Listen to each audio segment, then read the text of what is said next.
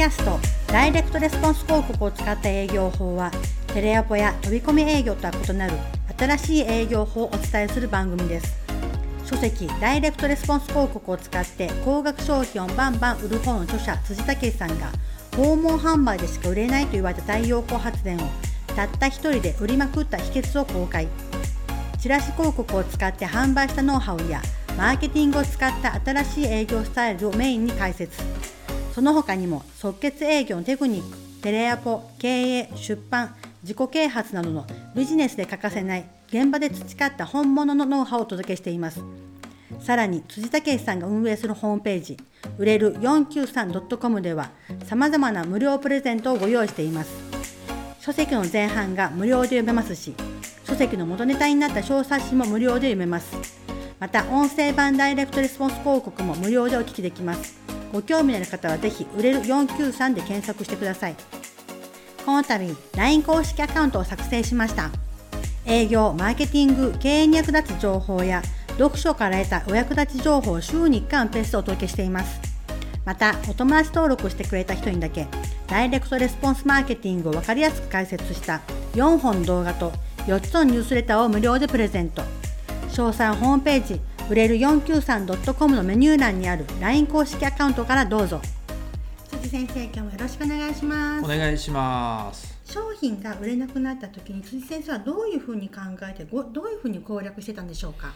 なるほどね、はい、商品が売れなくなった理由はということですね、はい、僕はた、まあ、太陽光発電の業界にずっと長くいてたものですから太陽光発電が売れなくなった、まあ、あのことっていっぱいあったわけですよ。はい、もうこうこんなんもあったわけですねもう上行ったり下行ったりっていうのがあったわけねじゃあその、まあ、僕も含めてそのまコンサルとしてもその商品が売れなくなった時っていうのはまず何が理由があるのかっていうのをまず考えましたよと。で売れなくなった理由って言って大枠に分けて2つあるんですよ。まずそのうちの1つはもうマーケットが縮小しているっていうことが考えられますよと。もう需要が減ってきましたよってことですね。もう単純にその商品のその成長期から成熟期になってしまったって。もう今でいう太陽光発電みたいなもんですね。はい、あのもう太陽光バブルっていうのがボコーンってあって成長期でものすごい、ね、あの爆発的な成長を促したんですけどもう今や成熟期になってるみたいな。あとはそのレーシックのね視力回復手術なんかもそうなのかなというふうにも思いますしそのまあ物事には何事もね成長期があって成熟していきますよともうある程度、ね、みんなに行き渡ってしまうと成熟してしまいますよみたいな感じになりますからそのマーケット自体は今も活性化しているのかそれとも落ち着いてしまっているのかとかそれとも縮小しているのかみたいなその商品のその成長期から成熟期に行ったのかともしかしたら成熟から衰退しているのかとかっていうのもいろいろ考えるわけですよね。まずその商品のマーケットの縮小っていうのが考えられますよと。そのマーケットの縮小は大体2つ考えられてさっき言ってた成長期から成熟期になったっていうのともう1個がそのお客さん消費者の思考が他のジャンルにシフトしたっていうのがあるわけですね。ちょっと言い方が今難しかったんですけど例えば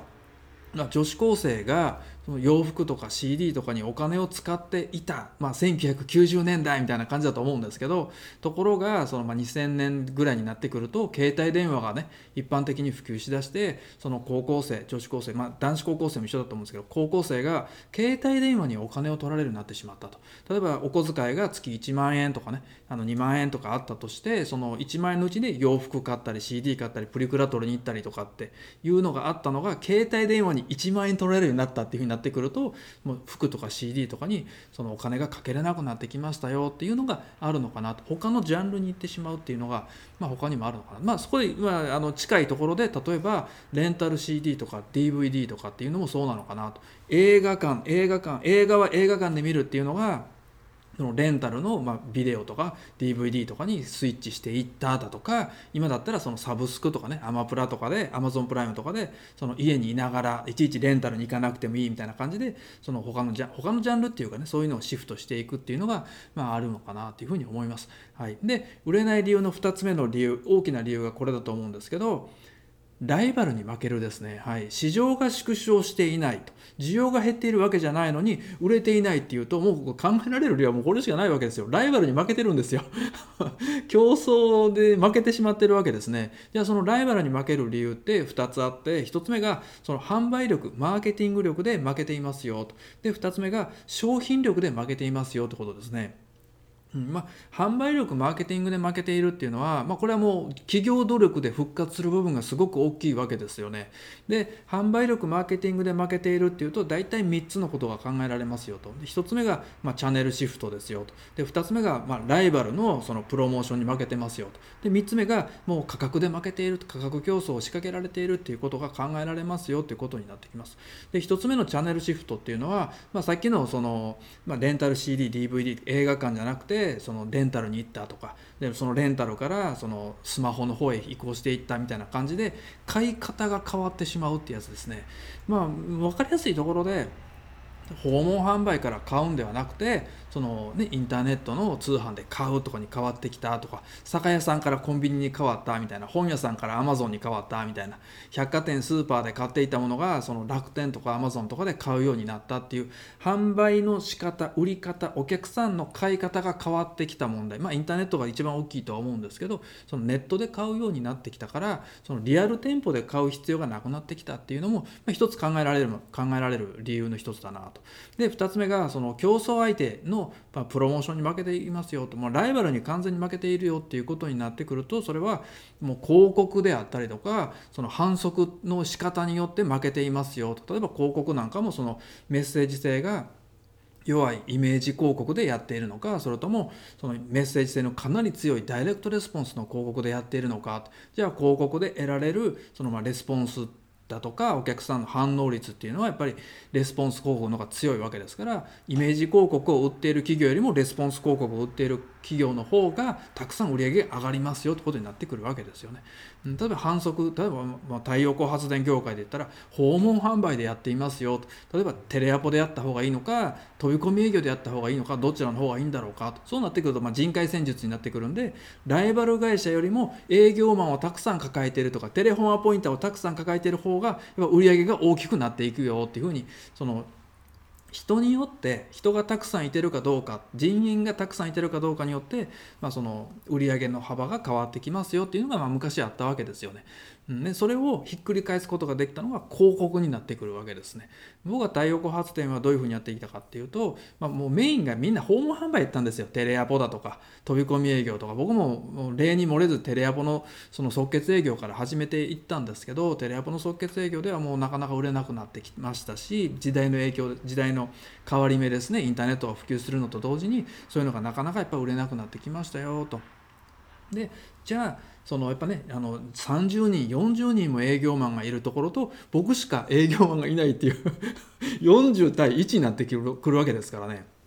じゃあそこの会社と比較した時にどちらの方が強いのかっていうとやっぱり40人営業マンがいてるところはやっぱ強気ですよと僕たった一人ですからねじゃあ僕はたった一人で勝つためにはどうしたらいいのかっていうとその人海戦術でね1件ずつアタックしていくなんて負けるに決まってるわけですから向こうが40人いたらこっち40分の1になるわけですからねじゃあその代わり広告でやるぞと。僕が一人でもその大量にねあの一気にお客さんのところにアプローチできるのは広告だっていうふうになったんで僕は営業じゃなくてマーケティングの方に力を振っていったわけですね。広告の方に力を振っていきましたよと。それによってライバル会社よりも強くあの当たることができましたっていう僕まあ一つの成功パターンがありますよということですね。で、まあ、3つ目が販売力マーケティングで負けてる理由の3つ目が価格競争を仕掛けられているっていう場合ですね。まあまあありますよね。うん。ライバルがいててねあの安値競争を強いられてしまうとやっぱ負ける場合がありますよと。うちもありますよと。はい、量販店ですね。山田電機だとか まあ、小島電機だとか、ああいう家電量販店が、その、もうものすごい安い価格で、その広告に出してきたっていうのがあると、やっぱりね、あのお客さんがあの広告でね、あの山田電機のチラシ広告見たら、そのね、3キロ120万円って書いてあるけど、お宅はいくらでやってくれるんだとか、そのね、相見積もりとかいろいろされて、やっぱ価格競争を仕掛けられると、安値で、価格の安さで判断する以上そっちの方へ流れていきますよっていうふうに、なっていきますよね。まあ、だけど太陽光発電のような高額商品に関して言えば安さだけがあの勝利の方程式ではないわけですからそこじゃない部分で僕は買ってきましたよっていうところにあります。はいまあ、価格の安さで勝てるところってどういうとどういうものどういう商品が価格であの圧倒的差を開けるかっていうと基本的にはねあの必要なものなんですよ。ニーズがあのある商品なんですね。ニーもうウォンツじゃなくてニーズなんですよ。必要なも必要なものっていうのは価格が下がっていきます。例えば洗剤であったりだとか、うん、あの洗剤ってやっぱりねあのどうしても必要なものだから買ってしまうわけですよね。例えばトイレットペーパーだとかティッシュペーパーだとか。まあちょっとトイレットペーパーティッシュペーパーはあの価格の安さだけじゃなくてこの鼻への優しさとか ちょっとや柔らかさっていうのがあるんですけど例えばコピー用紙なんかもそうかなっていうふうに思うわけですね、うん、コピー用紙なんていうのも典型的にやっぱり価格で差が開くものかなっていうふうにも思いますからそういうのがあるかなと。あとはこの販売店にマージンが大きいやつっていうのはやっぱりそこに取られる場合がありますよということになってきます。例えばあのこれ薬屋さんとかになってくるとあの薬局屋さんとかであの、ね、あのちょっと熱が、ね、ある風邪ひいたみたいなんだけどおすすめの風邪薬ありますかっていうふうに聞いた時にその店員さんがね、えー、じゃあ熱はありますか？ありませんね。鼻水は出ますか？って、まあ、鼻はちょっと出るんですね。あじゃあおすすめこれですねって言っておすすめしてくれた商品っていうのはもちろん効果もあるんでしょうけどやっぱそのお店にとって粗利がでかい商品を勧められるわけですよね。だからマージンの差によってやっぱりその販売売店の店員さんがおすすめするしないっていうのはあるのかなっていうふうにも思います。はい、これが販売力マーケティングで負けている点ですね。で2つ目がその商品力で負けている場合っていうのはどういう時かっていうと、まあ、単純に他社商品の他社から新商品が出ているとか うちが旧型で扱っていましてで向こうが新商品扱っているぞっていうふうなことになってくるとやっぱ向こうの方がねやっぱ売れる場合があるかなというふうに思います。まあ一番分かりやすいところで例えばトヨタと日産かなみたいな。日産のエルグランド全然新型出ないのにみたいな。やっぱアルファロとかエルアルファロとかはやっぱ新型が出るんでやっぱ新車を買おうと思ってる人はやっぱそっちの方に流れていく場合が多いかなというふうにも思います。ま、他にはあとはその例えば口コミでその他社の方に人気が集まったっていうのもあるのかなって思います。例えば SNS だとかテレビとかで、ね、あの特集されたとか有名人がこれ使ったらものすごく良かったよってあの SNS で言ったらそれが一気に人気が集まったとかっていうのもあると思いますし、まあ、雑誌で特集されたとかそのテレビでねなんかあの「ほにゃららダイエット」というのが特集されたとか言ってでスーパーに行ったらそのそこは納豆ダイエットだったら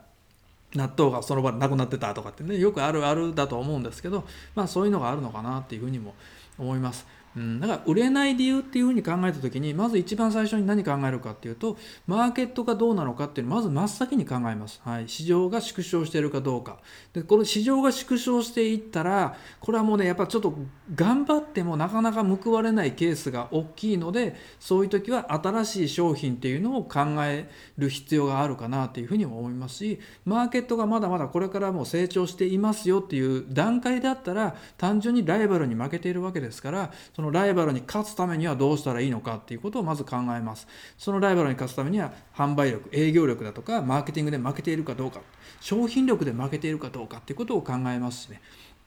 うん、そういうのを考えていってどうやってあのひっくり返そうかどうやって売り上げをアップしていこうかどうやって売っていこうかっていうのをまず考えたりもしますので、まあ、その辺のことをねちょっと考えていただければなと。何もそのねあのコンサルに頼まないとそれは分からないのかっていうとそうでもないわけですしやっぱ社長はそういうことを考えなきゃいけないわけですから営業マン個人はなかなか考えないんですよね。やっぱこういうことを考えるのは社長が考えなきゃいけないので社長がどういう商品をこれから販売していくのかとか例えば太陽光発電だったら太陽光発電だけじゃやっぱちょっと厳しいからこれからやっぱ蓄電池売っていこうだとか。じゃあその新しいあのこれからの若い人に売りたいっていうんだったら太陽光発電と蓄電池をセットで売った方が売りやすいよねとか。そういうことをやっぱ考えていかなきゃいけないのは経営者の仕事かなというふうにも思いますのでね。こういうそのマーケットの縮小だとかその時代の流れっていうのを敏感に感じていく必要があるかなと。チャンネルのシフトなんてね、もうもろだと思います。はい。訪問販売でこれから売っていくっていうのはもうかなり厳しいと思いますから。じゃあね、テレアポなんてもう最たるもんですよ。めちゃくちゃ厳しいので、じゃあテレアポに代わる売り方っていうのを考えなきゃいけないよなっていうふうになってくると思うわけですね。じゃあそのインターネットのウェブのネット広告の方がいいのかっていうと、蓄電池に関してはウェブのネット広告でやっぱ厳しいわけですよ。うん、やっぱあのそうリアルなものがやっぱ売りやすいと思いますしね。あと扱ってる商品が高額なものなのかそれとも安い商品なのかとかそれともあのお客さんからしたら本当は買いたくないんだけど買わざるを得ないような商品なのか車検とかもそうだと思うんですけど本当は買いたくないんだけど仕方がなく買うんだっていう商品はやっぱり値段が安い方安い方に流れていくっていうのはやっぱあると思いますからね、まあ、そういうのをいろいろ考えた上で販売力マーケティングとかで買っていきましょうねと商品力で負けているんだったら他社の商品を扱うだとかその商品に新しい新型の商品にやっぱねあのメーカーの方に言っていくっていうことが大事かなっていうふうにも思いますので、ね、まあ、その辺も考えていく必要があるのかなっていうふうに思いますから、まあ、ぜひね参考にしていただければなと思いますね。辻先生今日もありがとうございました。ありがとうございます。今回のポッドキャストはいかがでしたか？広告宣伝部門 Amazon ランキング第2位 Amazon レビュー星4.8の書籍ダイレクトレスポンス広告を使って高額商品をバンバン売る方まだの方は、ぜひお読みになってください。ダイレクトマーケティングの広告戦略が簡単にわかるので、次世代のマーケティング型の営業スタイルを今から身につけることができます。また、この書籍の元ネタになった小冊子を Amazon の Kindle、楽天コモで無料公開中です。Kindle やほぼお持ちでない方は、当社ホームページでも無料でダウンロードできます。なお、番組ではご質問を受け付けています。売れる仕組み .com 売れる 493.com で検索していただきメニューバナーからご質問ください。あなたからのご質問をお待ちしております。それではまた次回お会いしましょう。